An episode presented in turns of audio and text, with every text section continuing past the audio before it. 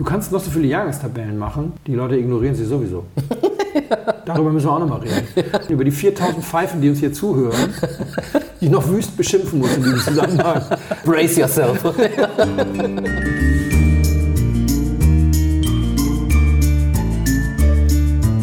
Blindflug.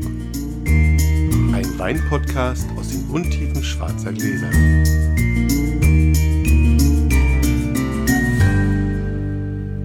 Hallo Flo, Hallo Felix.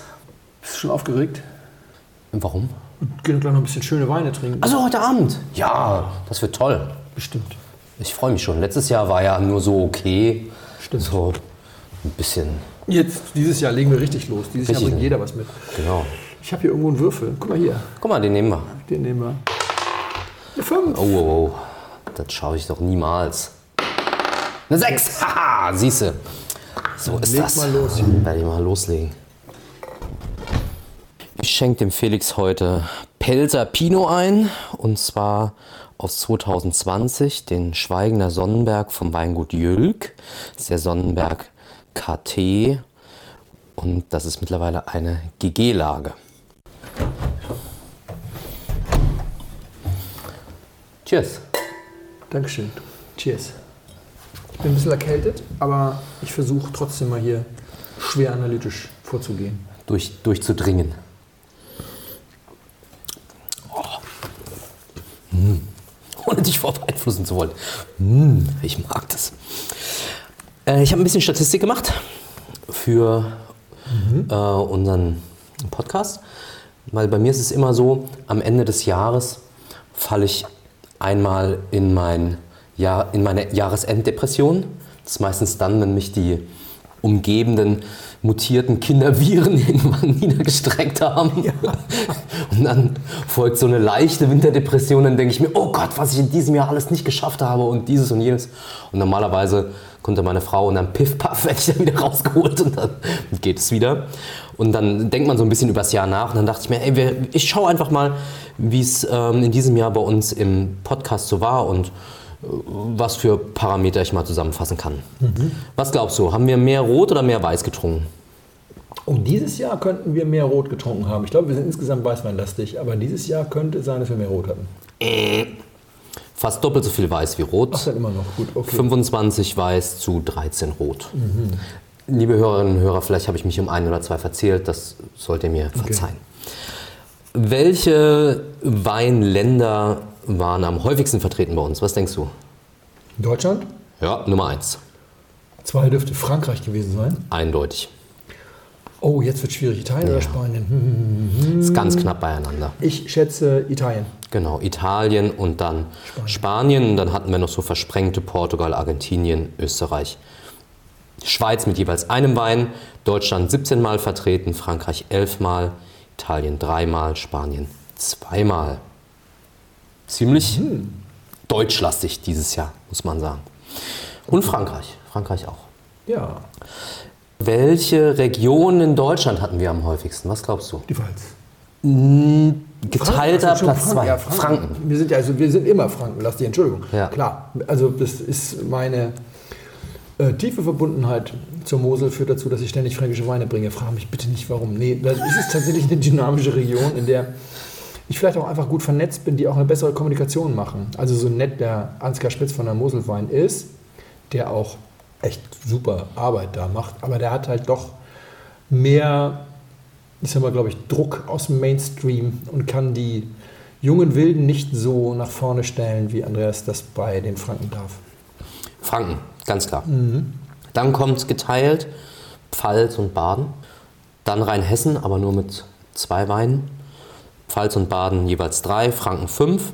Und Rheingau, Mosel, Württemberg und Nahe mit einem. Nicht vertreten, der Osten. Mal nichts drin. Aber im Jahr davor und sag mal, bei dem prozentualen. Anteil kannst du sagen, reicht jedes zweite Jahr. Das ist nicht qualitativ gemeint, aber so von der Genau. Output ist es tatsächlich so, dass jedes zweite Jahr wahrscheinlich reichen würde, Ja. um sie prozentual zu repräsentieren. Rebsorten, was meinst du? Spätburgunder. Äh, aber, mit, aber das ist Kracht vorne, würde ich denken. Ja. Ähm, also insbesondere, wenn du noch Champagner und Co. mit dazu nimmst, dann äh, führt der Pinot gnadenlos. Genau, Champagner habe ich rausgenommen. Ich habe beim Chardonnay, der mit Pinot gleich auffliegt, den äh, Franken Chardonnay-Sekt mit eingerechnet. Aha, okay. Bei den Chardonnay anderen- ist das nächste, genau. Chardonnay Genau. und Pinot. Das ist, Ganz wie wenig klar. Riesling wir haben, ist eine Katastrophe. Einmal hatten wir Riesling. Zweimal hatten wir Riesling. Gut. Wir hatten einmal Riesling aus dem Rheingau, einmal von der Mosel. That's Das, it. warte mal, warte mal, warte mal. Nee, wir hatten doch aber eine Doppelfolge mit Riesling. Ach nee, das war ein Weißburgunder, den wir von, von den Kollegen da Mhm. Ja. hatten, von Schwab. Genau. Ja. Da hatten wir Schwab und Corvus Corvus Cautus. Kauter und hatten wir absichtlich keinen Riesling, weil wir so zweimal Riesling gehabt hätten. Ja, alles klar. Und einmal Prüm. That's it. Uiuiui. Bisschen wenig Riesling. Müssen wir Ja. uns eigentlich mal auf die Fahnen schreiben für nächstes Jahr. Müssen wir doch wieder ein bisschen mehr Riesling trinken. Wir hatten zweimal Bordeaux Blend, zweimal Chenin, zweimal Riesling, zweimal Trebbiano, zweimal Silvaner und dann noch so ein paar versprengte einzelne Godello und äh, Aber dann sind wir bunt Bical. sind wir gut. ja, wir ja, bisschen Cabernet Franc. Ja, Frühburgunder. Also das ist okay. gut gemischt, finde ich auch. Eigentlich ganz okay, oder? Ja. Ich habe mir auch überlegt, in meiner Jahresreflexion, da kam ich so ein bisschen drauf durch die Wiesbaden-Verkostung und was die Menschen darüber gesprochen haben, was eigentlich ein gutes Weinjahr ausmacht und ob man das überhaupt noch so sagen kann, ist ein guter Jahrgang. Das muss man, glaube ich, trennen in so das Klassische, woher wir es vielleicht auch kennen, so Bordeaux oder auch Toskana in Italien oder Burgund, weil die Rebsorten und die Weinmachart viel, ja, ich will es jetzt nicht eindimensional nennen, aber es ist halt viel beschränkter als in Deutschland. Wenn wir jetzt von einem deutschen Weinjahr reden, ist es viel komplexer, als wenn wir von einem guten Jahr in Bordeaux reden. Ja, okay. Also erstmal würdest du schon mal immer zwischen linken und rechten Ufer unterscheiden. Ja, richtig? Du würdest zwischen Côte Nui und, und ähm, Chardonnay, also du gehst sogar so weit runter im, im, im äh, Burgund, vielleicht zwischen erstmal Côte Nui und, und Mâconnais, aber du würdest eventuell auch nachher dann in den einzelnen Codes noch unterscheiden. Das ist so ein bisschen so, wie du in Deutschland auch durchaus sagen würdest, das Jahr war am Roten Hang besser als im Wonnegau. Für Riesling. Für Riesling. So weit Genau. runter würden wir es in Deutschland auch Ja. brechen. Ja, in, Im Burgund macht man das, glaube ich, schon. Aber im Großen und Ganzen hast du recht. Nur auf der anderen Seite würde wahrscheinlich in einer französischen Jahrgangstabelle die Aufteilung in Frankreich so sein, wie sie bei uns für Deutschland ist und die deutsche Aufteilung dann so wie die französische hier. Das ist immer, wie nah du dran bist und was eine Marktrelevanz hat. Ja. Und ich kam dann nicht so richtig zu einem Ergebnis für mich, weil ich das so komplex fand, was eigentlich ein gutes Jahr ausmacht. Und das ist ja immer so bei mir, wenn ich nicht so richtig zu einem Schluss komme, dann frage ich mal Leute, die sich noch besser auskennen wie ich. Da habe ich Achim von Oettinger angerufen, im Rheingau, der ja ein sehr akribischer Weinmacher ist, kann man glaube ich schon sagen. Und immer sehr detailliert bis aufs Letzte hinaus mit den Jahrgängen spielt und schaut, was möglich ist, was er verändern muss. Den habe ich mal angerufen und ihn gefragt, ey Achim, was ist denn für dich eigentlich ein gutes Jahr? Und der hat gesagt, ja, ist super komplex und ist in den letzten Jahren viel schwieriger geworden, weil du hast entweder zu warm oder zu nass. Und zwischendrin in den letzten Jahrgängen gab es gar nicht so viel und es macht es sehr, sehr schwierig, da immer zu reagieren. Selbst wenn du sagst, ich habe einen großen Jahrgang in der Vegetation, heißt es noch lange nicht, dass du dann auch im Keller alles richtig machst. Weil dann musst du ja auch noch die richtigen Stellschrauben stellen. Du musst mit deiner Maischegärung gut umgehen. Ich glaube, das ist super schwierig zu erkennen, wie viel Maischegärung verträgt der Jahrgang. Also Wenn du welche machst. Wenn du welche dazu sagen, machst. Ganz viele machen das ja gar nicht. Genau. In, Deutschland, in Deutschland werden 99% Most vergoren. Er ist einer, der immer ein bisschen mit Maische spielt. Er ist, glaube ich, auch nicht der typische Winzer, wenn es das geht. Ich bin gerade ganz still, weil ich das gleiche Thema sozusagen in einer der nächsten Folgen auch nochmal aus einer etwas anderen Perspektive machen werde. Was ist ein guter Jahrgang, ist auf jeden Fall eine der Sachen, die ich noch auf der Uhr habe. Deswegen höre ich dir mal ganz genau zu, Super. damit ich nachher nicht redundant bin. Sehr schön. Und es gibt Jahre, die vertragen ein bisschen Phenolik und manche Standzeit und andere vertragen das nicht so viel. Und dann kommt zu diesem ganzen Handwerklichen auch noch die Handschrift dazu. Also was für eine Handschrift habe ich als Winzer? Wie zum Beispiel Achim von Oettinger, auch beim Riesling eine leichte Phenolik, mal eine Maische Standzeit. Das machen andere im Rheingau ja nicht. Und wenn das alles zusammenpasst, dann kannst du von einem großen und guten Jahr sprechen. Aber auch nur für den einen Produzenten. Das kann im Nachbarweingut schon wieder ganz anders aussehen. Oha, okay, gut, das, hm, das engt das große Jahr sehr stark ein. Ist, Ja. Kann man so machen, ja, auf jeden Fall. Das kann man so sehen. Weil wenn man sagt, okay, Vegetationsphase war ideal, ja, dann kommt es trotzdem noch darauf an, okay, wie bin ich damit umgegangen. Das ist, glaube ich, ein sehr enger Zugang von einem großen Jahr, weil es sehr produzentenabhängig ist. das ist sehr anspruchsvoll. Also das ist so wie, ich sag mal, ich gebe ja ein paar Mal im Jahr 100 Punkte, weil ich glaube nicht an diesen Zinnober mit, oh, und dann ja, und hier noch die letzte Finesse und da und, oh. und dann kenne ich Leute, professionelle Kollegen, gerade neulich eingesehen, äh, alter Gummio-Kollege, der sagte, er hat jetzt das dritte Mal in seinem Leben, der führt ganz akribisch Buch beim 18.700. verkosteten Wein, jetzt das dritte Mal 20 von 20 gibt, 82er Mouton, haben wir letztes Jahr getrunken zusammen. 100 Punkte, ja klar. 100 Wenn- Punkte, klar. Aber was den jetzt so viel besser macht als die anderen 100 Punkte Weine, die ich in diesem Jahr getrunken habe, hm, man kann sich das vielleicht auch einbilden. Oder man ist so gut, weiß ich nicht. Ich bin nicht so gut, deswegen kann ich auch mit diesen Achimschen Gedanken viel anfangen, weil ich es super finde, wenn jemand so tickt, dann macht er nämlich auch richtig guten Wein. Ja. Aber ich denke, dass das guter Jahrgang doch schon schneller erreicht wird, als wenn bei Achim alles rund läuft.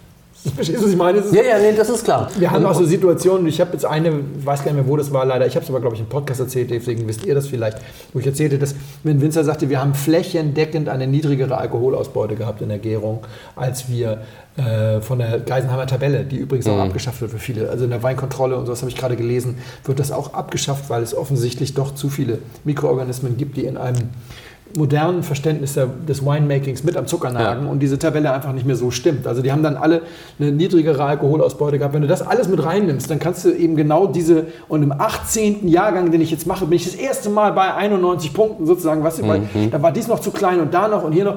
Oder vielleicht sagst du auch einfach, hey, du hast ja nur 30 Jahrgänge, die du machen kannst, danach übernimmt die nächste Generation. Äh, du solltest nicht zu streng mit dir sein.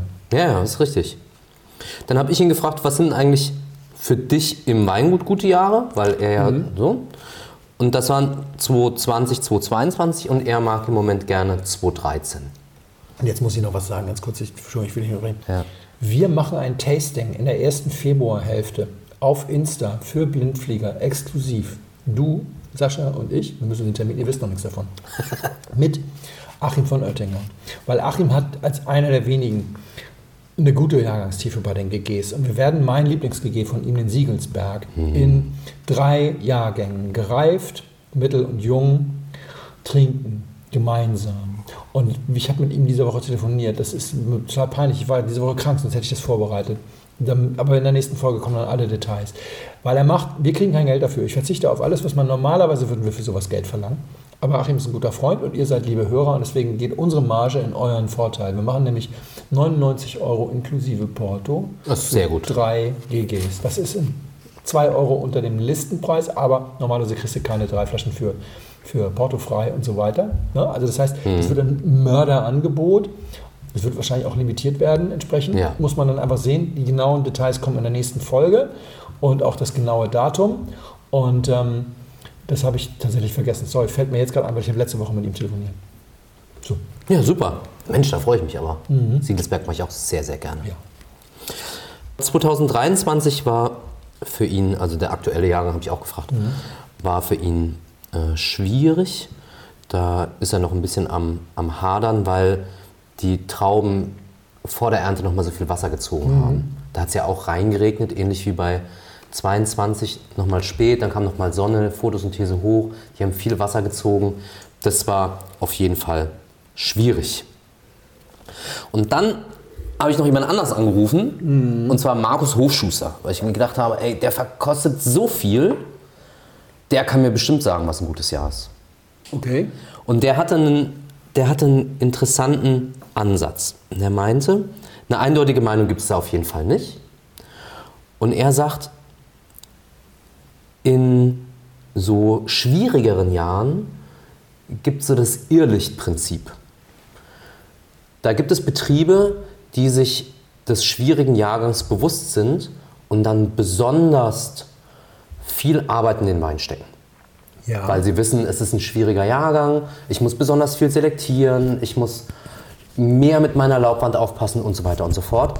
Und dann schaffen die in einem flächendeckend schwierigen Jahrgang einen herausragenden Wein, den die vielleicht, so seine Idee, in einem vegetativ anspruchsloseren Jahr vielleicht gar nicht geschafft hätten, weil sie diese, diese Extraarbeit nicht reingesteckt hätten. Weil sie gedacht hätten, naja, passt ja alles. Ja, das klassische, zieh die Leute aus ihrer Comfortzone und Genau. es entsteht was Großes. Ja. Okay. Und dann gibt es diese einzelnen Irrlichter und die lassen einen schwierigen Jahrgang groß erscheinen, aber in der Fläche ist es immer noch ein schwieriger Jahrgang. Klassisch wäre jetzt 2010, 2013. So. Fand ich einen interessanten An Ansatz. Ja. Und auch er sagt, naja, so richtig miese Jahrgänge gibt es ja eigentlich eh nicht mehr, sondern nur noch herausfordernde. Und dann muss man schauen, wer sich wie verortet. Und er ist ein großer Fan des Jahrgangs 2015, von dem, von dem er denkt, dass er ein bisschen untergeht in der allgemeinen Wahrnehmung, weil er ein bisschen leiser daherkommt als so manch anderer Jahrgang. 2013 zum Beispiel. Aha. Okay. Fand ich interessant. Das würde ich, hätte ich jetzt auch nicht drauf gekommen, hätte ich andersrum gedacht. Aber gut, okay. Ja, war ein super nettes Gespräch und ähm, war sehr, war sehr erhell erhellend, muss ich sagen. Auch er ist der Meinung, dass es diese ganz ausgewogenen Jahre eigentlich gar nicht mehr so gibt, weil die klima klimatischen Bedingungen so äh, herausfordernd sind. Mit der Nassheit, mit dem Trockenen, mit dem sehr heißen. Wir können, also ich ja nicht, aber die Winzer können mittlerweile da besser mit umgehen und können das einstellen. Genau. Da hat er noch gesagt, die kühlen Jahre werden etwas überschätzt. Ja, okay. Er- hat also seine, er hat also seine, seine Ideen immer. Ja, wir sind da ja an einigen Stellen auch komplett äh, konträr. so muss es sein. Das muss auch so sein, das stimmt. Also, Es, das ist schon schwierig. Ich finde, für, für Deutschland gesprochen, so eine Jahrgangsbewertung herauszugeben, ist, ist doch total schwer. Wirklich. Also zu sagen, okay, das ist ein guter Jahrgang, das ist vielleicht ein schwieriger Jahrgang, weil es so Also viele darüber- Parameter betrifft und Ja, das ja, so schwierig einzuordnen Da ist. sind wir an einem Punkt, den, den ich dann mal fortsetzen werde. Ich will dir zwei Dinge dazu sagen. Das eine ist, Jörg Tarnisch hat mal gesagt, was ein guter Jahrgang ist und hat das viel kürzer als alle anderen gefasst. Und das wird so ein bisschen dann eher mein Aufhänger. Er hat gesagt, meine liebsten Jahrgänge sind die Jahrgänge, die ich dem Kunden nicht erklären muss. Der beste Jahrgang ist der Jahrgang, bei dem der, ich bin auf einer Weinmesse oder auf einer Hausmesse bei einem Händler, der Kunde kommt und sagt, und wie ist der Jahrgang? Ich schenke es ihm ein und sage, probieren Sie. Kommentarlos, er probiert und sagt, geil. Letzter Jahrhundertjahrgang, 2018. Spannend. Für die Winzer. Alle. Davor 2015. Auch warm, zugänglich, nicht zu viel Säure, viel Bums. Mittlerweile den Alkohol aber im Griff. Wir sind nicht mehr in 2003, wo die das alle noch lernen mussten. Die Säurewerte auch nicht komplett im Keller. Musste niemandem erklären. Das ist das eine. Dann brauchen die doch keine Jahrgangstabelle. Das zweite ist, du kannst noch so viele Jahrgangstabellen machen, die Leute ignorieren sie sowieso. Darüber müssen wir auch nochmal reden. Über die Pfeifen, über die 4000 Pfeifen, die uns hier zuhören, die ich noch wüst beschimpfen muss in diesem Zusammenhang. Das machen wir ein anderen Mal. Brace yourself. ich, ich finde vielleicht ein Parameter, den man auch noch an, also nehmen könnte, ist, wenn man sagt, ein großes Jahr ist, wenn alles gut schmeckt. Von Basis bis zur Spitze. Also wenn Das man ist sagt, zum Beispiel eine gute Idee, bedeutet aber automatisch, dass die Spitze nicht die größte Spitze ist. Oder die Basis, ja doch, also wenn die Basis bis zur Spitze, dann ist die Spitze nicht die größte Spitze. Es gibt natürlich auch da wieder Ausnahmen, klar. Also du darfst nicht vergessen, mittlerweile sind wir an einem Punkt, an dem häufig die GGs als erstes geerntet werden und nicht mehr als letztes. Wir kommen aus einer Welt, in dem nichts ersetzt Hängezeit. Ne? Es immer nur darum ging, und lass es noch ein bisschen hängen, damit es reif wird. Und jetzt sind wir in einem Punkt, an dem du sagst, oh Gott, wie kriegen wir den Alkohol runter und so weiter. Wir werden, wahrscheinlich noch, wir werden noch ein paar Jahre üben müssen. Sagen wir mal so. Die, das, die, der, der Kipppunkt war das Jahr 2005. Nicht, weil das Jahr jetzt besonders ist, sondern danach war nie wieder 2002 ist nie wiedergekommen. Nicht 2013, nicht 2010 und nicht 2021 oder 22. 2002 ist das letzte klassisch schlanke, 2004 dann heterogen, auch so ein klassisch schlankes. Alle sagten 2008 ist wie 2004, nee, war es doch nicht. Am Ende Nee. war es doch irgendwie warm. 2010 war, ach, einfach scheiße, also die Säure ist so aggressiv, das ist eigentlich ein Ausfall. Die Leute waren ja nur glücklich, dass es mal wieder ein bisschen schlanker und saurer wurde, aber am Ende war es nicht gut. Also, nee, das ist nicht wiedergekommen. Der Kipppunkt war 2005 und wir müssen alle noch ein bisschen üben. Was sagst du zum Wein?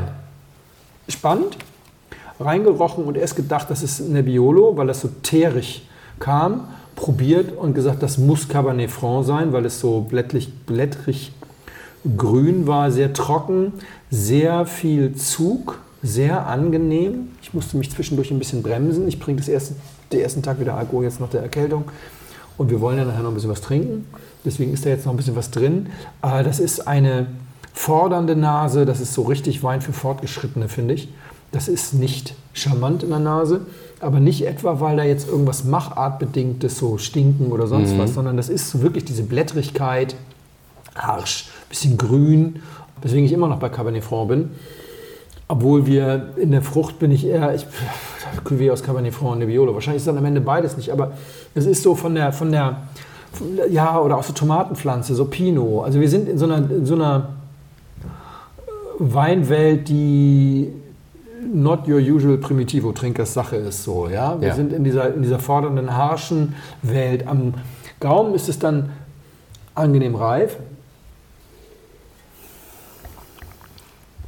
Insgesamt durchaus auch eher fruchtfern, auch wieder blättrig, ein bisschen Zwetschge. Äh, die ist nicht süß, die Zwetschge. Die Frucht ist gar nicht so süß. Da kommt vielleicht noch so ein bisschen Brombeere dazu für mich. Dann haben wir viel Tabak, sehr viel Tabak. Und zwar sowohl blond, also diese Halbzware, also Zigarettentabak, als auch schwarz, Pfeifentabak mit der ganzen leichten, bitteren Öligkeit, die da noch so mit drin ist. Das ist richtig anstrengend, wenn man das nicht mag. Ich mag das sehr, deswegen finde ich das kein bisschen anstrengend. Ich könnte das literweise trinken. Wirklich toll. Absolut toll. Aber auf jeden Fall etwas, was ich in einem ganz kleinen Kreis servieren würde. Ich würde, Entschuldigung, das sind jetzt diese Stereotypen. Ich würde, also Anja würde ich das einschenken, aber ansonsten würde ich schauen, sind Damen, es, sind Damen anwesend, lass den Korken drin. Ja, also es ist so, das ist so ein bisschen, Das ist schon fordernd. Ich finde Das das, ist super. ich finde das auch super. Du hast den Folgejahrgang schon getrunken Mhm. und warst auch da begeistert. Ah ja, okay. Ich gehe es mal holen. Ja. Na, ist wirklich bockstark. Also bevor du es jetzt aufdeckst, es kann natürlich dann auch irgendwie Pinot sein, aber es ist irgendwie sowas Seidiges, nicht so, nicht so, ähm, nicht so schmackofatziges. Jülk. Ah, ja, gut, okay. Das passt. Spätburgunder, ja, passt auch, sehr gut. Da hast du den, den 21er in Wiesbaden auch äh, gelobt. Ja, fantastisch. Und ich fand, das passt jetzt gut. Der, das ist ja der französische Teil Ja. des Sonnebergs. Und da wir Deutschland und Frankreich am meisten drin hatten im Podcast und Passt gut. auch, passte das auch sehr gut. Ja. Und ich muss, äh, liebe Hörerinnen und Hörer, auch sagen, dass äh, diese Offenbarung wollte ich schon lange mal machen. Na. Wir leben hier ja in diesem Podcast in einem Klima der Angst. ja, Und ich habe zwei Weine schon vorher aufgemacht gestern, weil immer wenn die Mikrofone aus sind, könnt ihr euch nicht vorstellen, was mit dem Bootmann hier los ist. Da geht es piff, paff, was für Weine wir hier servieren. Wehe, das passt nicht richtig gut. Und ja, aber wenigstens hast du mittlerweile gelernt, das, das blaue Auge zu überschminken, bevor du in die S-Bahn steigst. Wird nicht mehr so komisch angeguckt. Und den ersten Pinot, den ich gestern aufgemacht hatte, der performte so überhaupt gar nicht. Ich hatte erst was anderes im Sinn, wie das bei Spätburgunder ja halt manchmal so ist. Und dann dachte ich mir, oh nee, ey, das kannst du dem Bootmann nicht, nicht einschenken. Da gibt es wieder Piff, Paff, eins um die Ohren. Und damit muss ich aber sagen, sind wir wirklich sehr, sehr, sehr, sehr glücklich. Also das, Das hat halt gut. echt Kraft. Das hat 13 Alk, das hat Fett auf den, oder, oder es hat Fleisch auf den Rippen, das hat richtig Druck, aber dieser Druck kommt eben nicht über die Frucht. Das ist nicht kitschig, nicht plüschig, sondern das hat wirklich was Erdiges, was Forderndes, aber dabei eben nichts Unreifes. Ja, das ist nicht, also nichts der Setzhängezeit. Das hat halt 13 Alk, das war lang genug am Stock. Das ist nicht, in der Nase ist das noch ein bisschen grün, alles fein und gut. Also genau der richtige Erntezeitpunkt. Aber es ist nicht so auf ernsthaft geprügelt, sondern da ist noch so ein bisschen Charme. Zwetschge ist schon schräg als, als Pinot Aroma, aber ich bleibe bei der Zwetschge. Das, ist, das hat auch diese Frische, also wirklich Zwetschge, nicht so eine ditsche Pflaume, sondern echt die Saure auf dem Kuchen. Fantastisch, Dankeschön. Gerne. So, wir trinken einen Riesling aus dem Rüdesheimer Berg von 1998, den äh, Partywein der Studenten in Geisenheim 1999. Erzeuger und Co. erzähle ich nachher, ist eine längere Geschichte. Deswegen, damit ich die nicht zweimal erzähle, erzähle ich die später. Aber es gibt jetzt wenigstens mal wieder Riesling. So, cheers. Tschüss.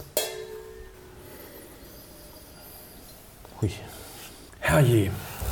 Jetzt habe ich mein iPad vergessen. Ich wollte eigentlich noch genau die Menüfolge vorlesen. Egal. Es, äh, ich weiß gar nicht, ob ich eine Geschichte erzähle oder ob ich nur das Organisatorische für unser Blindflug SOS Kinderdorf Charity Dinner Event am äh, Samstag, den 10.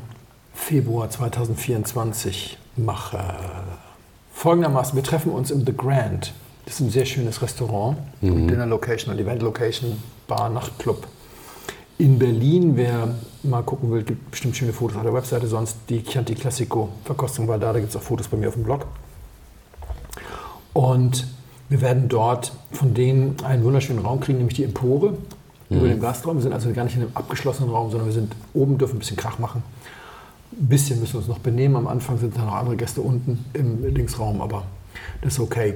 Äh, die kommen uns unheimlich entgegen. Das ist total nett. Matthias Martens und sein Team haben auch Bock auf Charity. Äh, Können natürlich, aber du kannst die Gastro, kannst du nichts, du kannst sie nicht bluten lassen. Die verdienen sowieso nicht mehr so viel Klar. und so weiter. Also deswegen wird es folgendermaßen vor sich gehen. Und ich muss jetzt mal kurz schildern, in Deutschland Steuergesetzgebung, kannst du eine Spende nur dann von der Steuer absetzen, wenn sie ohne Gegenleistung Ja. erfolgt, freiwillig und so weiter. Und äh, ich bin mir sicher, dass es dem Finanzamt am Ende hier total egal wäre, das Geld landet nämlich bei den Estos Kinderdörfern. Aber damit unsere Hörer den steuerlichen Vorteil geltend machen können, muss man es sauber machen. Und ihr wisst, ich bin der Sohn einer Staatsanwältin und eines Richters. Ich werde jetzt hier nicht Anleitung zum Steuerbetrug geben äh, auf dem Sender, sondern ich habe ein Konstrukt gewählt, das entsprechend legal ist. Und das erklären wir Super. mal ganz kurz. Ihr kauft eine Eintrittskarte von mir für dieses Event und die kostet 100 Euro und die bezieht ihr von mir. Ja. 100 Euro, dafür gibt es ein Viergangmenü, einen kleinen Champagnerempfang. Äh, alle Korkgelder sind drin. Wir haben sozusagen unseren eigenen Bereich mit einer Servicekraft für den ganzen Abend bis, zwei, bis, bis 0 Uhr. Danach können wir in die Bar gehen, da können wir dann aber nicht mehr eigene Weine aufmachen. Oder wir ziehen dann noch weiter. Wir fangen, ich denke mal, um 19 Uhr an und äh, haben alles, was wir brauchen. Wasser und Co. inklusive. Wer allerdings Schnaps oder äh, Kaffee trinken will, das müsst ihr selber zahlen. Ja. Äh, ne? Aber ich werde noch Sponsoren ran schaffen. Es ist auch noch nicht alles fertig. Ich werde irgendwann noch ein Update in unsere Januarfolge reinschneiden, weil wir ja im Januar nicht produzieren. Die werden ja vorproduziert, aber da werde ich ein Update davor dann stellen. Ja. Und das werden vier Gänge ohne Dessert. Also es gibt ein paar Häppchen zum Anfang, weil man muss schnell was in den Magen kriegen, weil wir trinken immerhin Alkohol. Und dann gibt es drei Gänge und es gibt kein Dessert, weil ich glaube, das will kein Mensch. Äh, den Zucker- Ich will immer Dessert. Ja, genau, weil ich werde als Dessert werde ich ein paar Beeren auslesen und Trockenbeeren auslesen hinstellen. Okay, damit komme ich klar. Ja, aus, der, aus guten Jahrgang 2016, 17. Ich habe so viel davon und ich denke, das ist das schönere Dessert dann am Ende. So, wie funktioniert es also? Ich verkaufe euch eine Karte und diese Karte berechtigt zum Betreten des Venues und so weiter. Also diese Karte berechtigt zur Teilnahme an der Veranstaltung, völlig unabhängig davon, ob ihr eure zugesagte Spende tätigt oder nicht. Das ist das Entscheidende. Das heißt, ihr könnt mir eine Spende zusagen, daraufhin werdet ihr ausgesucht als Teilnehmer. Ich verkaufe euch die Karte und ihr tätigt die Spende gar nicht. Deswegen behält die Karte trotzdem ihre Gültigkeit. Es könnte sein, dass ich euch dann an dem Abend ziemlich schräg angucke, ja, wenn ihr eure Zusage nicht eingehalten habt und eventuell auch alle anderen euch schräg angucken, aber die Karte verliert ihre Gültigkeit dadurch nicht. Das ist das Entscheidende letzten Endes. Ne? Das heißt, unabhängig davon tätigt ihr dann irgendwann eure Spende. Am besten ist es ja auch tatsächlich so, dass man das dann vielleicht ähm, ein paar Tage vorher macht, wenn auch vollkommen, wenn ihr vollkommen sicher wisst, dass die Veranstaltung stattfindet, weil sie findet so oder so statt. Wir machen es ja auch nicht das erste Mal. So, und jetzt ist es aber so, dass es mir im freien Markt überlassen ist, wem ich diese Karten verkaufe. Und diese Entscheidung, wem ich sie verkaufe, kann ich durchaus an Versprechungen knüpfen, irgendwelche, irgendwelche Spenden zu tätigen. Und deswegen ist Ja. der Auswahlprozess quasi daran gekoppelt, wie viel die Leute spenden. Nun habe ich einen Zielkonflikt. Und deswegen wird das alles ein bisschen komplizierter. Der Zielkonflikt ist ganz einfach. Eigentlich möchte ich so viel Geld wie möglich für die SOS Kinderdörfer zusammensammeln. Ja. Andererseits möchte ich nicht mit den zwölf wohlhabendsten Blindflughörern an einem Tisch sitzen und wissen, das sind jetzt die zwölf reichsten. Das ist, ich gönne jedem seinen Reichtum und die sind mir auch nicht unsympathisch, aber das ist nicht Blindflug. Wir trinken auf der einen Seite Jülk und auf der anderen Seite trinken wir dann, was weiß ich was, Celos. Und Ja. dann trinken wir mal wieder Ohlinger und dann trinken wir, was weiß ich was. Ja, also deswegen, das Ja. ist, mh, also gleichzeitig ist es aber auch schwierig, wenn du diese Flugzeugsituation hast, da sitzen Leute und wissen, ich habe hier jetzt am meisten bezahlt ne? und andere fliegen im gleichen Flieger mit dem gleichen Komfort und haben die Hälfte bezahlt. Also wenn euch sowas kategorisch stört, dann solltet ihr vielleicht nicht mitbieten. Weil ich habe mich entschieden, wir haben zwölf Tickets, Ja.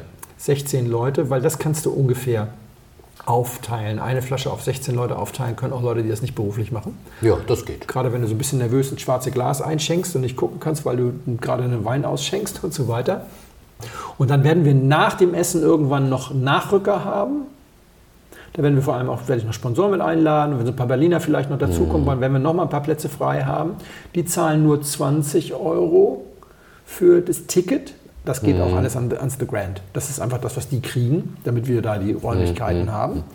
Und bei den Spenden müssen wir mal gucken. Da sind natürlich ein paar Sponsoren dabei, die ich einlade. Für die spende ich dann. Aber das werden wir dann mal schauen. Bei den Leuten, die in Berlin leben, kein Ticket abbekommen haben, den werde ich ein Angebot machen. Wenn ihr auch so kommen würdet oder sagt, wir sind sowieso in Berlin, dann vermerkt das auf eurer äh, Sp- auf euer Spendenangebot. Da, machen wir dann, da füllen wir dann ein bisschen auf. Warum? Wegen Ablauf. Warum machen wir das? Weil wir brauchen das. Weil wir haben das ja schon mal gemacht. Und das kann nämlich nach hinten losgehen, wenn du die Leute jede 20 Minuten quasi maßregelst und sagst, jetzt bitte alle wieder still, jetzt kommt der nächste Wein ins schwarze Glas. Das funktioniert nicht. Nein, das ist anstrengend. Das ist total anstrengend. Wir werden es folgendermaßen machen. Ihr kommt rein, ihr kriegt was Gutes, Bubbliges. Wahrscheinlich zwei, ich werde was Schönes besorgen von Sponsoren.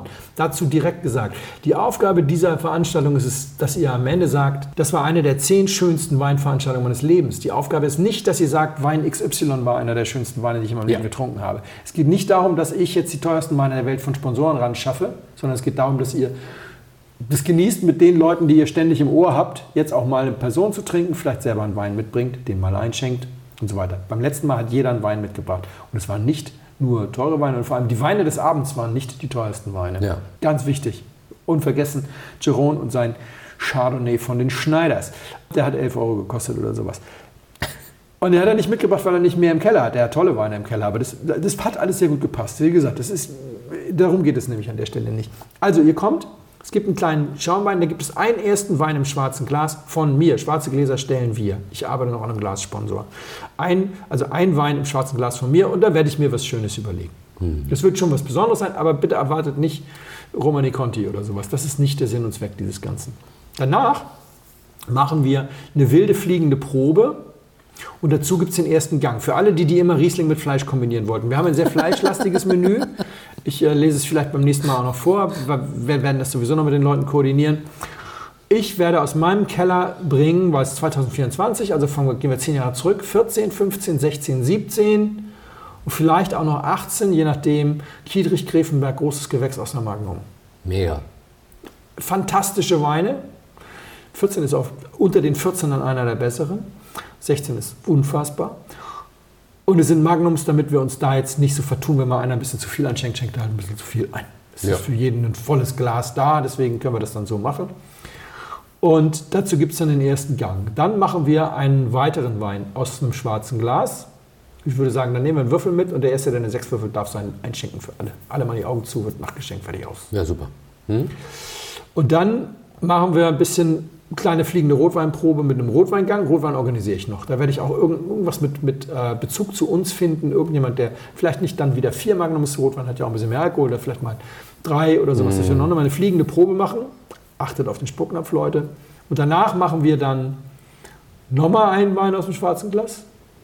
Vielleicht nochmal. Und dann machen wir ein kleines Dessertbuffet und dann lassen wir die anderen Leute rein, weil danach soll gerne jeder sein Publikum finden für seinen schwarzen Wein. Wie gesagt, immer wieder sagen, und jetzt bitte alle still. Das, irgendwann hast du Lust, dich mit den Leuten zu unterhalten, die du gerade kennengelernt hast. Voll. Alles so verrückte Blindflieger und so. Ja, das funktionierte beim letzten Mal wirklich. Das war so der Punkt, an dem wir, ich den Leuten irgendwann auf die Nerven gegangen bin. Andererseits verstehe ich natürlich, dass ihr jetzt aus Wiesbaden oder aus Mannheim jetzt irgendwie einen Wein aus dem Keller nehmt, viel Geld bezahlt, nach Berlin kommt, weil ihr auch mal äh, vielleicht die Leute, die ihr im Podcast immer hört, mal mit einem Wein überraschen wollt. Ich werde jeden Wein probieren. Ich werde nie sagen, jetzt gerade nicht. Ja, also aus einem, ich probiere gerade einen anderen Wein, ne? Ja. aber ich werde von Runde zu Runde gehen. Also die Idee ist quasi, wir lösen den, die große Runde dann Ja. auf, füllen das auf, bis wir 30 Mann sind und dann gibt es halt fünf Sechsergruppen, die sich da irgendwie finden oder sonst, gesellen sich ein paar Leute dazu und wird lustig probiert und wenn einer schnipst und sagt, wir haben hier gerade einen neuen Wein, Botmann, bring ein schwarzes Glas mit und ich könnte mir vorstellen, ich spreche für dich auch, du bist auch, hat auch Lust, da Dienst zu tun sozusagen. 100%. Ich probiere alles, was mir mal einschenkt, ich sage auch zu allem irgendwas und versuche sogar, dass es bis zum Schluss auch noch Sinn macht. ähm, beim letzten Mal habe ich das ganz gut geschafft. Da, da bin ich auf jeden Fall dabei. Klar. Das ist die Idee. So, es gibt also entsprechend zwölf Tickets. Ich habe lange überlegt, wie, wo, was und so weiter. Und acht Tickets gehen nach dem Höchstgebot weg. Ja. Allerdings nach diesem sogenannten Zweitpreisgebot, das in diesem Fall natürlich ein Achtpreisgebot ist. Das heißt, jeder gibt sein Gebot ab. Ich werde auch noch ein, zweimal die Leute anschreiben und sagen, du bist leider im Moment auf Platz 9 oder so, damit die vielleicht nochmal erhöhen. Ich werde es aber nicht übertreiben, Leute. Zweimal gibt es einen Reminder und dann ist gut. Und dann zählt das acht höchste Gebot. Also stellt euch vor, einer bietet 1000, einer bietet 700, zwei bieten 600 und vier bieten 500, dann ist das achthöchste Gebot 500 und dann zahlen alle 500, nicht der, der 1000 geboten Ja. hat, zahlt 1000, sondern wie bei der Weinversteigerung. Wenn wir auf der letzten Position mehrere Leute haben, entscheidet nicht erst das Los, Entschuldigung, Zielkonflikte, ne? sondern erstmal Steady-Unterstützer, ja, nein. Ich bitte da einfach um Verständnis für. Das sind Menschen, die uns hier unterstützen. Das ist total super. Das heißt also, wenn wir sechs Leute haben, die auf dem letzten Stufe Ja. stehen und nur drei können mitmachen, das sind zufällig drei Steady-Unterstützer, sind die gesetzt. Wenn wir da mehr haben oder sowas, dann wird auch entsprechend gelost. Wenn Ja. wir mehr Steady-Unterstützer haben, wird unter den Steady-Unterstützern gelost. Wenn wir mehr nicht haben, wird unter denen gelost. Das kriegen wir schon. Ich wollte nur sagen, das Thema Steady-Unterstützer ja, nein, hat bei Gleichstand eine entsprechende Auswirkung. Das sind acht, vier Sonderkategorien. Kategorie 1, ich habe in der Vergangenheit immer wieder bei solchen Aktionen auch mal Post von jemandem bekommen, der sagt, hey, ich wäre wahnsinnig gerne dabei oder ich würde wahnsinnig gerne auch was machen oder so. Ich bin gerade Transferleistungsempfänger. Ich bin nach einer langen Krankheit ohne Job oder sonst was. Wenn es jemanden gibt, der sagt, hey, ich lebe in Berlin oder ich kann nach Berlin kommen, das kriege ich hin und ich habe auch irgendjemanden, bei dem ich auf der Couch spenden kann, aber ich kann mir keine Spende leisten und ich kann mir das partout nicht leisten, dann lade ich dich ein. Ähm, Das kriegen wir hin, dann schreibt ihr mich an. Wie auch bei den Verschenkaktionen etc. Ich brauche keine Hartz-IV-Beschädigung. Ja. Wer sich das erschleicht, den soll der Blitz beim Scheißen treffen. Ja, wirklich. Ja, also da gehe ich jetzt mal von aus. Das glaube ich auch nicht, dass es einer macht. Komm, Nein, nee, glaube ich auch jetzt dann. Ne, wenn das also so ist, wenn, ihr, wenn wir den Fall nicht haben, was ich natürlich toll fände, wenn es gerade allen gut geht, dann wandert diese Karte in den vierten Topf. Zweiter Topf, jetzt wird es ein bisschen odd.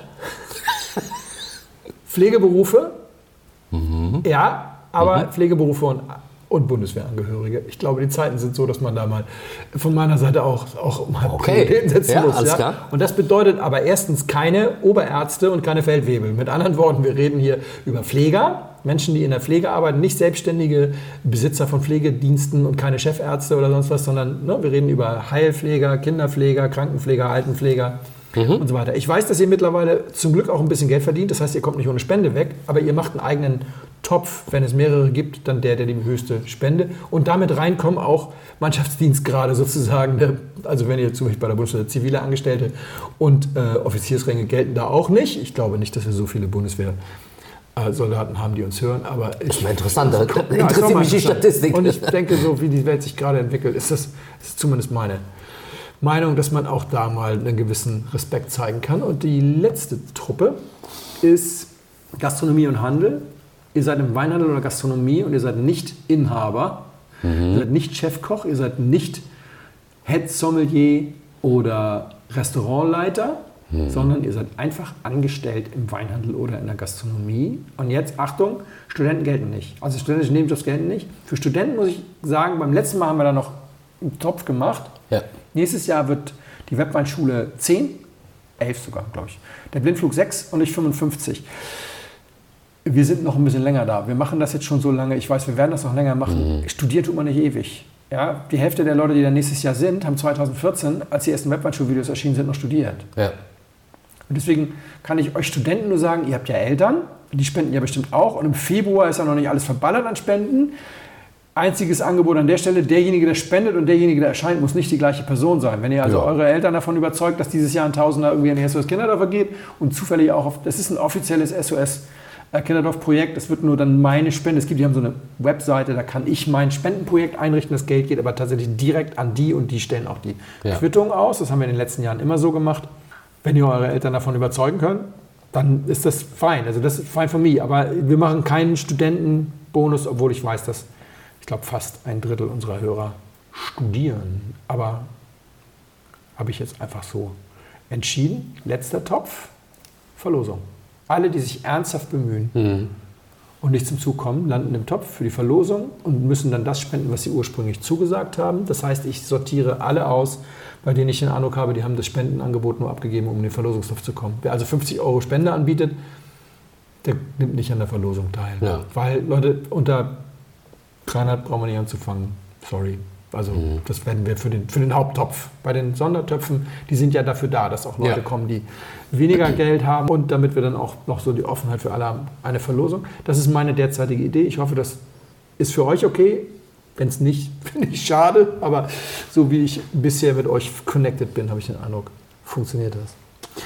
Wie gehen wir vor? Wir haben ja jetzt zwei vorproduzierte Folgen. Ich werde wahrscheinlich tatsächlich live irgendwie was einsprechen müssen dafür, weil wir ja nicht mehr produzieren im Januar. Ja. Und das Ganze findet im Januar statt. Ich möchte gerne am 15. Januar letzten Endes die Klarheit haben. Das heißt, es gibt also nochmal ein kurzes Update. Bevor ich da was updaten muss, kann ich beim nächsten Mal nochmal die komplette Menüfolge und sowas einsprechen. Außerdem Ja. habt ihr ja vielleicht auch schon erstes Feedback für mich und so. Das kriegen wir alles noch hin, aber wahrscheinlich wird es ein Update geben. Am Ende ist die Idee, dass am 15. Januar, also einen knappen Monat vorher, die Leute wissen, es ist saure Gurkenzeit. Weder Flüge noch Bahnfahrten noch Hotels sind besonders teuer rund um den Tag und deswegen denke ich, es funktioniert. Außerdem, das war für mich auch wichtig, äh, der Dry January ist vorbei und die Fastenzeit hat noch nicht begonnen. Es gibt keine Ausrede, Leute.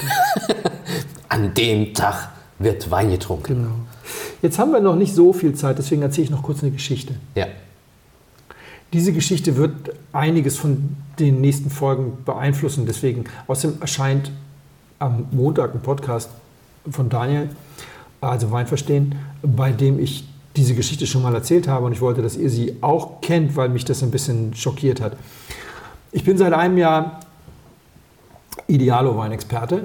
Habe ich, glaube ich, hier schon mal kurz erzählt. Das ist ein sehr angenehmer Job, weil man einfach sich komplett frei Zeit einteilen kann und dann erzähle ich, äh, bespreche ich Weine. Die schicken mir eine Liste mit Weinen, die häufig gesucht werden. Das sind auch nicht nur Maybach Grauburgunder von Peter Mertes. Ist auch Maybach Grauburgunder von Peter Mertes und die ganzen Primitivos. Aber es ist auch Anima Negra 2 für die ganzen Mallorca-Urlauber. Das ist Ja. wirklich einer der meistgesuchten Weine. Das ist äh, Villa Antinori, total in Ordnung. Tignanello ist es. Äh, ganz viel von den Luganas, äh, auch die ganzen Calefratti-Sachen, die völlig trinkbar sind. Aber dabei habe ich festgestellt, dass bei den ganzen Top-Angeboten, bei den Billigweinen, gibt es bei den Preisvergleichen einen, der ganz weit ganz vorne ist, ständig, und der heißt Scandi Park. Ein Weinhändler, von dem ich noch nie gehört hatte. Ich auch nicht. Genau. Scandi Park ist eine Tankstelle. Wirklich? Ja, Scandi Park ist eine Tankstelle an der dänischen Grenze, letzte Ausfahrt bei Flensburg. Du fährst runter, fährst links. Stimmt. Da ist eine Tankstelle mit einer Truckwaschanlage und einem Getränkemarkt für Schnaps und Wein. Der ist ungefähr so groß, ihr könnt die Bilder im Internet sehen, ungefähr halb so groß wie eine durchschnittliche Ikea-Filiale. Ich bin da dran vorbeigefahren diesen Sommer. Das ist ein riesiger Park. Ja. In dieser riesigen Halle stehen die Weine direkt auf Paletten. Die werden nicht ausgepackt. Es gibt keine Regale, weil es wird sowieso in Sechserkartons. In die Kofferräume von dänischen, aber auch ganz vielen schwedischen Touristen, die aus Spanien, Frankreich mit dem Auto zurückfahren. Und schnell beim Scandi Park nochmal raus und dann wird in rauen Mengen Alkohol gekauft. Jetzt kam wieder die neueste Statistik. Die Deutschen, der kranke Mann Europas, wir saufen uns die Leber weg. Wir saufen mehr als alle anderen. Kontinentaleuropäer, die Iren saufen, glaube ich, noch ein bisschen mehr. Und dann habe ich jetzt mal geguckt und habe mal recherchiert und habe mal geguckt. Ich glaube, Scandi Park dürfte der größte Weinhändler Deutschlands sein. Das ist völlig ohne jeden Zynismus. Lobenberg macht ohne Filiale 40 Millionen. Ich denke, die machen mehr. Da fahren Krass. zwei 40 Tonnen am Tag vor. Wie gesagt, weiß ich nicht, 15.000 Quadratmeter Verkaufsfläche. Die machen hochwertigen Whisky, da kannst du auch Bollinger von der Palette ziehen. Geht auch. Aber vor allem machen die diese ganz schlimmen Maybach, Grauburgunder Ja, und, ja, ja. ja, und äh, Scabi and Ray, Il Cioccolato und Natürlich gibt es größere Weinhändler, Havesco Gruppe sowieso, Jacques Weindepot, aber als einzelner Outlet, glaube ich, macht niemand mehr. Den hat keiner auf der Uhr. Der will auch nicht auf der Uhr sein. Die reden da nicht viel drüber. Das ist wie so eine Tankstelle. Die haben eine Truckwaschanlage und alles Mögliche haben die da noch. Und was die machen, ist, sie verkaufen komplett nach Dänemark und Schweden. Und weißt du, wo diese Weine getrunken werden? statistisch in Deutschland. Und ich war 2022 an der Rhone und ich weiß nicht, ob ich es dir privat schon mal erzählt habe, hier im Podcast habe ich glaube ich noch nicht erzählt. Und es war interessant, weil Valentin, unser, unser Guide und der, deutsche, der Pressesprecher für den deutschen Markt, erzählte mir, als Corona kam, ist unsere Exportstatistik kollabiert. Wir machen seit 20 Jahren eine Exportstatistik auf Platz 1 seit 20 Jahren. Wer? Deutschland. Die USA. Ah, USA, okay, ja, alles klar. Die USA. Côte d'Ivoire, Ja, klar. USA. Mhm. Auf Platz 8 Belgien. Dann haben die Franzosen in Corona die Grenze geschlossen. Und was ist passiert? Belgien hat in den USA überholt. Daraufhin haben die gesagt, was ist hier schiefgelaufen? Und haben sich umgehört. Und dann haben die Winzer gesagt, naja, ich habe hier im Sommer ungefähr von Juni bis Oktober habe ich hier jeden Tag drei belgische Touristen auf dem Hof, die sich den Kofferraum mit Kuturon voll machen. Ich dachte immer, das wäre nur bei mir so, weil mein Vater früher mal in Belgien, aber Ja, ja. nee, war bei allen so. Der Kofferraumexport belgischer Touristen von der Südrhone nach Belgien hat den halben Wert des Containerschiffexports der Südrhone in die Vereinigten Staaten von Amerika. 11 Millionen oder sowas Belgier schlagen 330 Millionen Amerikaner. Das ist mal ein Wort. Das ist die Macht des Kofferraumexports. Gezählt wurde das als inländischer Verbrauch, weil alle Verbrauchsstatistiken in Europa gehen nur über den Verkauf, weil du kannst Klar. die Leute nicht fragen, wie viel trinkst du, sie lügen ja eh immer. Ich muss mal kurz einen Schluck trinken. Das ist ja spannend. Das heißt, die ganzen Also Dänen und Schweden treiben unsere Alkoholverbrauchsstatistik nach oben. Als ich ein Kind war, war Deutschland Reiseweltmeister und unser Lehrer hat uns erklärt, das ist gut. Reisen ist Leistungsimport und weil wir ja der Exportweltmeister sind, ist dieser Leistungsimport als Reiseweltmeister das, was unsere Währung tatsächlich davor bewahrt, im Kurs durch die Decke zu gehen und viel zu teuer zu werden. Ihr müsst möglichst reisen, weil das ist letzten Endes ein Leistungsimport. Und was die jetzt machen, ist, die konsumieren ihren Export in unsere Statistik. Jedes Mal, wenn so eine dänische Gesundheitsministerin eine Pressekonferenz gibt und sagt, unsere Alkoholsteuer funktioniert voll gut, aber guck mal, die Deutschen, die Armen, die saufen sich zu Tode. Wenn die Kameras abgebaut sind, dann machen die doch eine schöne Flasche Grauburgunder von Maybach auf, aus dem Scandi Park und hauen die sich in die Binne und lachen sich tot, dass ihre eigenen Leute nicht merken, was da passiert. 136 Millionen Menschen um uns herum zahlen eine Alkoholsteuer. 550 Millionen EU-Menschen und die 80 Millionen Deutschen zahlen den niedrigsten Preis, weil wir nämlich auch die niedrigste Mehrwertsteuer auf Alkohol haben. Jetzt gehen wir das mal der Reihe nach durch. Also Dänemark müssen wir nicht drüber reden, Wahnsinn. Polen, 1,56 Euro auf die Flasche Wein unter 15 Prozent. In Frankfurt an der Oder hast du schon den Wein gekauft, da hast du in, in, in Polen den, die Steuer noch nicht bezahlt. Was meinst du denn, in welche Richtung die Weinflaschen wandern? Nicht von Polen nach Deutschland. Tschechien, keine Steuer. Allerdings das dünnst besiedelte Gebiet Deutschlands, ja, vielleicht geht da ab und zu mal einer rüber, aber die haben eine höhere Mehrwertsteuer auf Alkohol. Österreich, Hochpreisland, keine Alkoholsteuer, aber Wein ist nicht billiger als bei uns. Kennst du die Alkoholiker-Hauptstadt der Welt? Nein. Konstanz. Die saufen morgens Lafitte, mittags die Chem und abends einen guten alten Macallan. Weil jeder Konstanzer, den ich kenne, hat ja für zwei Vettern in der Schweiz die Pakete anzunehmen. Ja, wird ja alles nach Konstanz geliefert, weil, die, ja, weil das Porto billiger ist. Ja, nicht, genau. nicht, weil die das über die Grenze. Nein, unsere Schweizer Hörer, um Gottes Willen, wir wollen euch nicht beleidigen oder so. Nein, um Himmels Willen, aber Freiburg, Schweiz, auch meine GG-Tauschaktion, die Schweizer, mm, du, ich habe da noch so kurz an. Genau, okay, lass uns nicht drüber reden. Ja, also, Schweiz, Frankreich Alkoholsteuer, Belgien Alkoholsteuer. Luxemburg nicht, aber Hochpreisland und Holland schließlich auch noch eine Alkoholsteuer. 136 Millionen Leute. Klar, aus Dijon kommen die jetzt nicht mal kurz nach Freiburg gefahren, um billigen Sprit zu kaufen. Aber die Holländer beispielsweise, die ja immer unsere Autobahnen nutzen, das ist kein Populismus. Also ich habe mir sagen lassen, die fahren schnell rüber und dann runter, weil das Ja. einfacher ist als diese ganzen Straßen da durch die Ardennen, wenn sie nach Süden wollen. Die machen natürlich auf dem Rückweg auch jede Menge halt. Du hast im grenznahen Gebiet unendlichen Kofferraumexport. Also wahnsinnig viel. Gilt alles als hierzulande gesoffen. Jetzt versteht man auch, die WHO fordert ja seit 20 Jahren die Deutschen auf, die deutsche Regierung auf, sie soll endlich eine Alkoholsteuer einführen. Die, Al die Deutschen sagen nichts dazu. Die sind ja so leise. Warum eigentlich? Du kannst ja nicht die Bewohner deiner Nachbarländer pauschal alle als Kriminelle hinstellen und sagen, äh, die schmuggeln ja alle. Ne? Kannst du nicht machen. Also den Deutschen aus diplomatischer Höflichkeit ist einem Scholz die Antwort, die er eigentlich geben müsste, verboten zu sagen, hey, das kaufen wir doch gar nicht alles wir. Das sind die ganzen Nachbarländer, die eure Alkoholsteuer umgehen und das dann nach Hause schmuggeln. Weil das darfst, kannst, darfst du nicht machen. Denken darfst du das, sagen darfst du das nicht. Gleichzeitig ein enormes Mehrwertsteueraufkommen, weil die lassen sich ja die Mehrwertsteuer nicht zurückerstatten. Ja, die können ja nicht mit der Flasche zum Zoll gehen und sagen, äh, funktioniert ja nicht. Dazu kommt, wenn du an die Mosel gehst, die ganzen belgischen und holländischen Touristen. Mein Freund Jörg mit seinen 6000 Flaschen Grauburgunder, die er macht, ne, aus Zukauf, die er gar nicht mit nach Berlin bringt, weil sagt, kaufe, kaufe ich doch alles ab, Hof an die belgischen Touristen. Das ist alles Kofferraumexport. Ohne Ende. Und vor allem, das ist, das, es geht mir nämlich gar nicht um einen neuen WHO-Rand. Worum es mir geht, ist, je billiger der Wein, desto höher ist der Impact dieser Steuern. Wenn ich nämlich erlebt, in Stockholm in ein gutes Restaurant gehe, kostet die Flasche Halenberg GG dort weniger als in München. Weil die wird über Ausschreibung verkauft. Ich habe dann gefragt, die Winzer, jetzt nicht immer schön über jemand anders. Warum? Ich sagte, guck mal, die Monopol in, in Schweden kauft über eine Ausschreibung. Die schreibt 4000 Flaschen aus und dann kann ich mich darauf bewerben und dann mache ich denen einen Preis. Der ist völlig unabhängig von meinem Ex-Work-Preis, von meinem Preispreis. Der hat nur damit zu tun, wie viel Geld ich gerade brauche oder ob ich in diesen Markt rein will oder wie auch immer. Ja. Die stellen auch andere Bedingungen, mittlerweile Biozertifizierung, Nachhaltigkeits und so weiter. Dann gehe ich da rein, dann gebe ich den.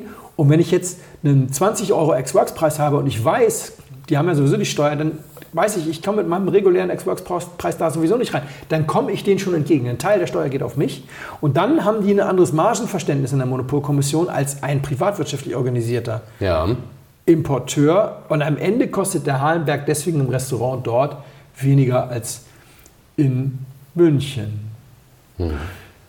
Aber was ist der Ex-Works-Preis für einen Wein, dessen normaler Ex-Works-Preis 2,20 ist? Immer noch 2,20. 3,20 immer noch 3,20. Ab 5 Euro geht er ihm vielleicht mal 20 Cent entgegen. Mit anderen Worten, diese Steuer schlägt voll durch auf die billigen Weine. Je billiger der Wein, desto härter schlägt die Steuer durch.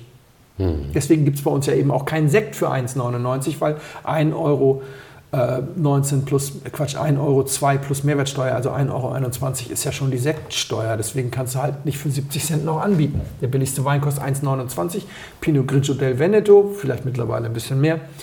Der billigste Sekt kostet 2,99, äh, eher 3,29 und das dann nur im Angebot. Also das Rotkäppchen und dann zahlen die noch drauf. Mit anderen Worten, deswegen, ich bin completely lost was den Markt angeht. Also gerade beim billigen Zeug haben wir einen überhaupt nicht bezifferten Kofferraumexport. Wir Ja. haben also eine Situation. 60 Prozent ungefähr des Weines, vermuten wir, wird über private Unternehmen abgesetzt, Aldi, Lidl, Kaufland und Co., die keinerlei Zahlen veröffentlichen. Können wir sowieso nur überschauen. Ja. Dann haben wir noch so Leute wie Scandi Park, die komplett unterm Radar fliegen. Und Scandi Park ist jetzt nicht der einzige, aber die hauen ja alleine 40 Millionen Flaschen raus. Ja, Leute, das ist eine halbe Flasche pro Bundesbürger. Ja. Das wäre jetzt so mein, mein Guess ungefähr, wenn du dir die Größe da mal so anguckst. Äh, und davon gibt es noch zwei, drei andere an anderen Grenzen. Wenn du Nielsen Scannerkassen hast, ja wunderbar, da hast du eine Edeka Scannerkasse irgendwo an der belgischen Grenze. Was sagt dir das? Die ganzen billigen Sachen gehen zum Teil eben auch an unsere Freunde in Belgien. Wir sind sowas von komplett im Blindflug. Und ich habe so viele Erfahrungen in, in, in den letzten anderthalb Jahren gemacht. Ich beschäftige mich ja mit dem Markt erst seitdem ich für Weinwirtschaft und Co. schreibe. Und so viele Erfahrungen gemacht, wo ich denke, das, das kollidiert aber mit diesen offiziellen Statistiken. Und auch zum Beispiel neulich, darüber erzähle ich dann nochmal, Begegnung mit der Chill-Familie, mit den Banfi-Eignern, mit, den, mit, der, mit der Chefin war ich neulich hier in, in Berlin essen und so.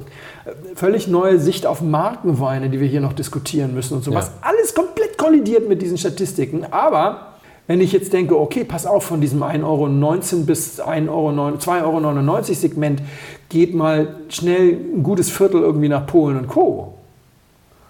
Dann macht vieles davon wieder Sinn. Und dieser Kofferraumexport ist äh, bei uns in der Pfalz ja auch total krass. Es gibt ja Winzer, die nur darüber ihre Weine absetzen. Ja. Ich kann dann auch so ein bisschen die Kritik äh, ver- verstehen.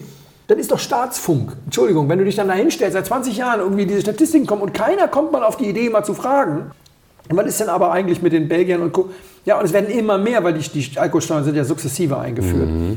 Und deren Verbrauch sinkt dann und unser bleibt, oder, also unser ist übrigens auch gesunken. Der, der, der Rohalkoholverbrauch hat sich in den letzten 50 Jahren halbiert, aber, aber das ist viel weniger als in vielen anderen Ländern. Ja, warum wohl? Weil die es alle hier kaufen.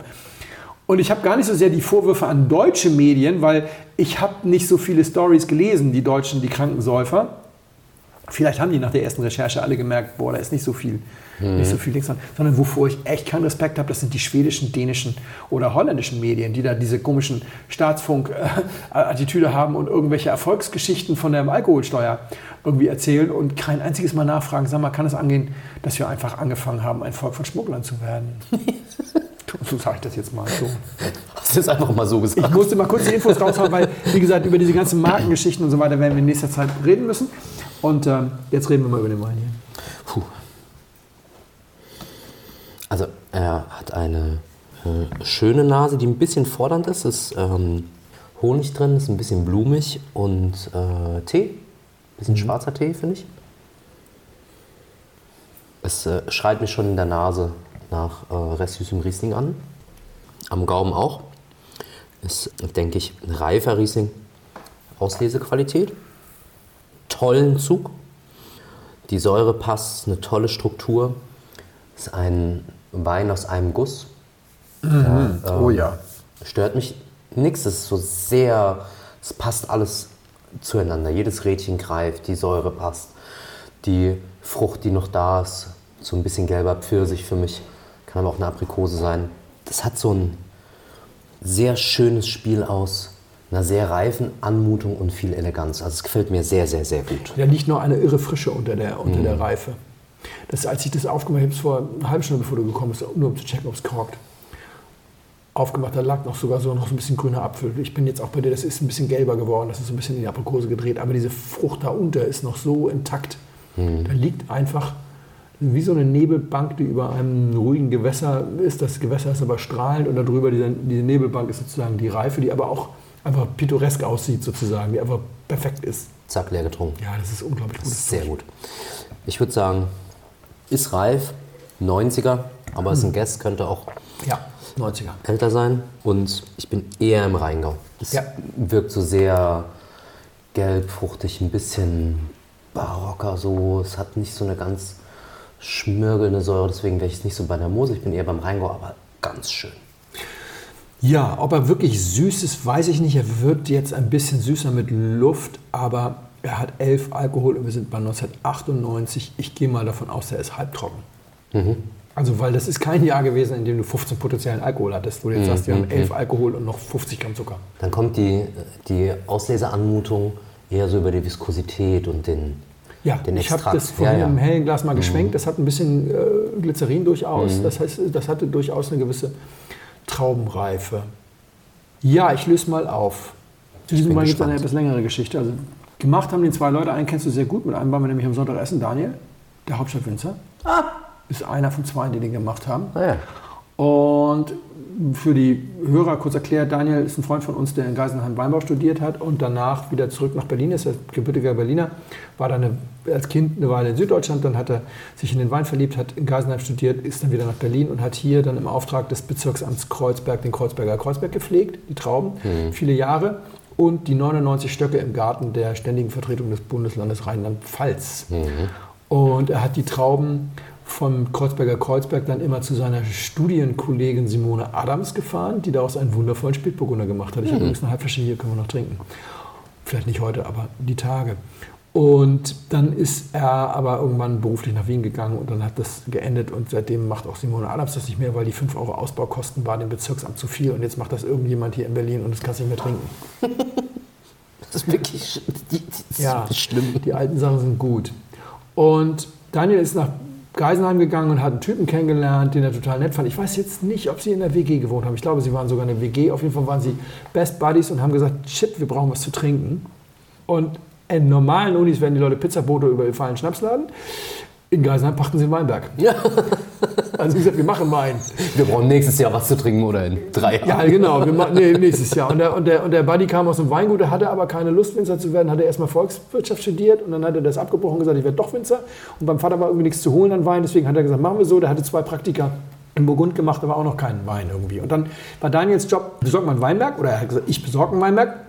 Und dann ist er mit dem Mountainberg durch Rüdesheim gefahren und hat an einer Parzelle Ausschau gehalten, die so richtig räudig aussieht. Weil er sagte, wenn es richtig scheiße aussieht, kannst du es pachten. Ja. Aber es muss noch im Ertrag sein, weil wir wollen es ja nicht rekultivieren. Wir wollen ja nächstes Jahr schon ernten. Ja. Er hat da so eine Parzelle gefunden, ist zum Amt gefahren, hat gesagt, wem gehört die? Damals war der Datenschutz noch nicht so schlimm. Die haben gesagt, Weingut XY in Kietrich. Ich habe sogar gescheiten Wein von denen getrunken, aber das war jetzt irgendwie nicht mehr so deren. Ist er hingefahren und gesagt, ja klar, kannst du haben für ein paar Pfennig den Stock irgendwie so. Also kannst du, kannst du, kannst du pachten. Dann hat er sich um den Weinberg gekümmert, weil er hatte ja noch keinen Wein gemacht. Und der Kumpel hat dann die Trauben mit ins elterliche Weingut genommen und hat den Wein ausgebaut. Und die mussten, er sagte, musste ganz viel lernen, weil das, ist, das Weingut war in Rheinhessen und das waren jetzt Rheingauer Trauben und dann gesetzlich, uiuiui, ja, ganz schwierig.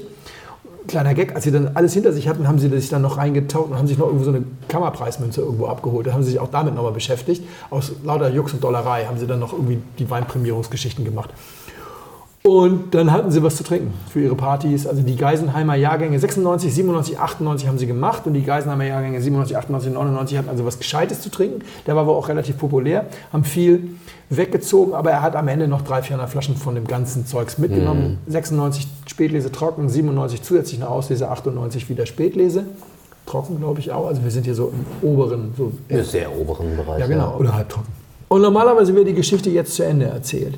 Aber Stuart Piggott hat eine dieser Pullen in die Hände bekommen und hat das getrunken und ist total ausgeflippt und hatte gerade ein Buch über deutschen Wein geschrieben und da hat er irgendwas geschrieben, so, du siehst der Wildkatze im Weinberg ins Auge und ihre blauen Augen und so richtig blümerant geworden und sagt, Wobei das mit der Wildkatze, muss ich dir ehrlich sagen, als ich den vorhin aufgemacht habe, so diese, dieses Strahlen unter diesem Reife, mhm. das ist schon wahnsinnig gut. Auf jeden Fall, Stuart völlig ausgetilgt gesagt, von diesem Winzer werden wir noch, das war sein erster Wein, also dritter Jahrgang, erstes mhm. Weinprojekt, von diesem Winzer werden wir noch sehr viel sehen. Und Stuart, du bist echt ein Orakel, denn wir sehen ständig von diesem Winzer diese orangenen Etiketten mit der Frakturschrift drauf. Denn der Buddy war Klaus-Peter Keller. Es mhm. war sein erster eigener Wein. Jetzt hole ich die Flasche mal. Eine ganz seltene Edition 1918, 1998 Riesling Spätlese Rheingau, Rüdesheimer Berg, Roseneck. Qualitätswein mit Prädikat. Und ich weiß, dass es Leute gibt, die einen Mord begehen würden, dafür das mal zu trinken, weil. Der Sekundärmarktpreis. Oh Darüber haben wir jetzt nicht gesprochen, aber wir, Mel und ich waren neulich bei, bei Daniel und Svetlana zum Abendessen und dann erzählte Svetlana eben, also die Ehefrau von Daniel, dass äh, Klaus-Peter Keller schon diverse Male angefragt hat, ob er nicht noch was kaufen kann, weil er hat gar nichts mehr und es gibt so viele Leute, die das gerne mal trinken würden. Was das jetzt für den Sekundärmarkt bedeutet, weiß ich nicht. Ich weiß nur eines. Es gibt ein paar Blindflughörer, die das trinken werden. Denn Daniel weiß ja, was sich gehört. Eine Flasche für uns heute fürs Podcast, zwei Flaschen für den 10. Februar für das Blindflug SOS Kindertorf Dinner Event. Wenn ihr also mal was trinken wollt, was wirklich, davon gibt es noch 38 Flaschen auf der Welt, und wenn ihr den ganzen Kellerwapplern mal den Mittelfinger zeigen wollt, sagen wollt, ach, hast du eigentlich mal seine Studentenweine getrunken, wenn die wieder mit ihrer G-Max-Vertikale an, angehen, dann seid ihr im The Grand am 10. genau richtig. Oh, das ist wahnsinnig gut. Sehr geehrte Damen und Herren, im Namen von Flugkapitän Felix Botmann und seiner Crew möchte ich mich ganz herzlich bedanken, dass Sie sich heute für Blindflug entschieden haben. Wir hoffen sehr, Sie hatten eine angenehme Zeit an Bord and we wish you a safe onward journey und allzeit einen guten Wein im Glas.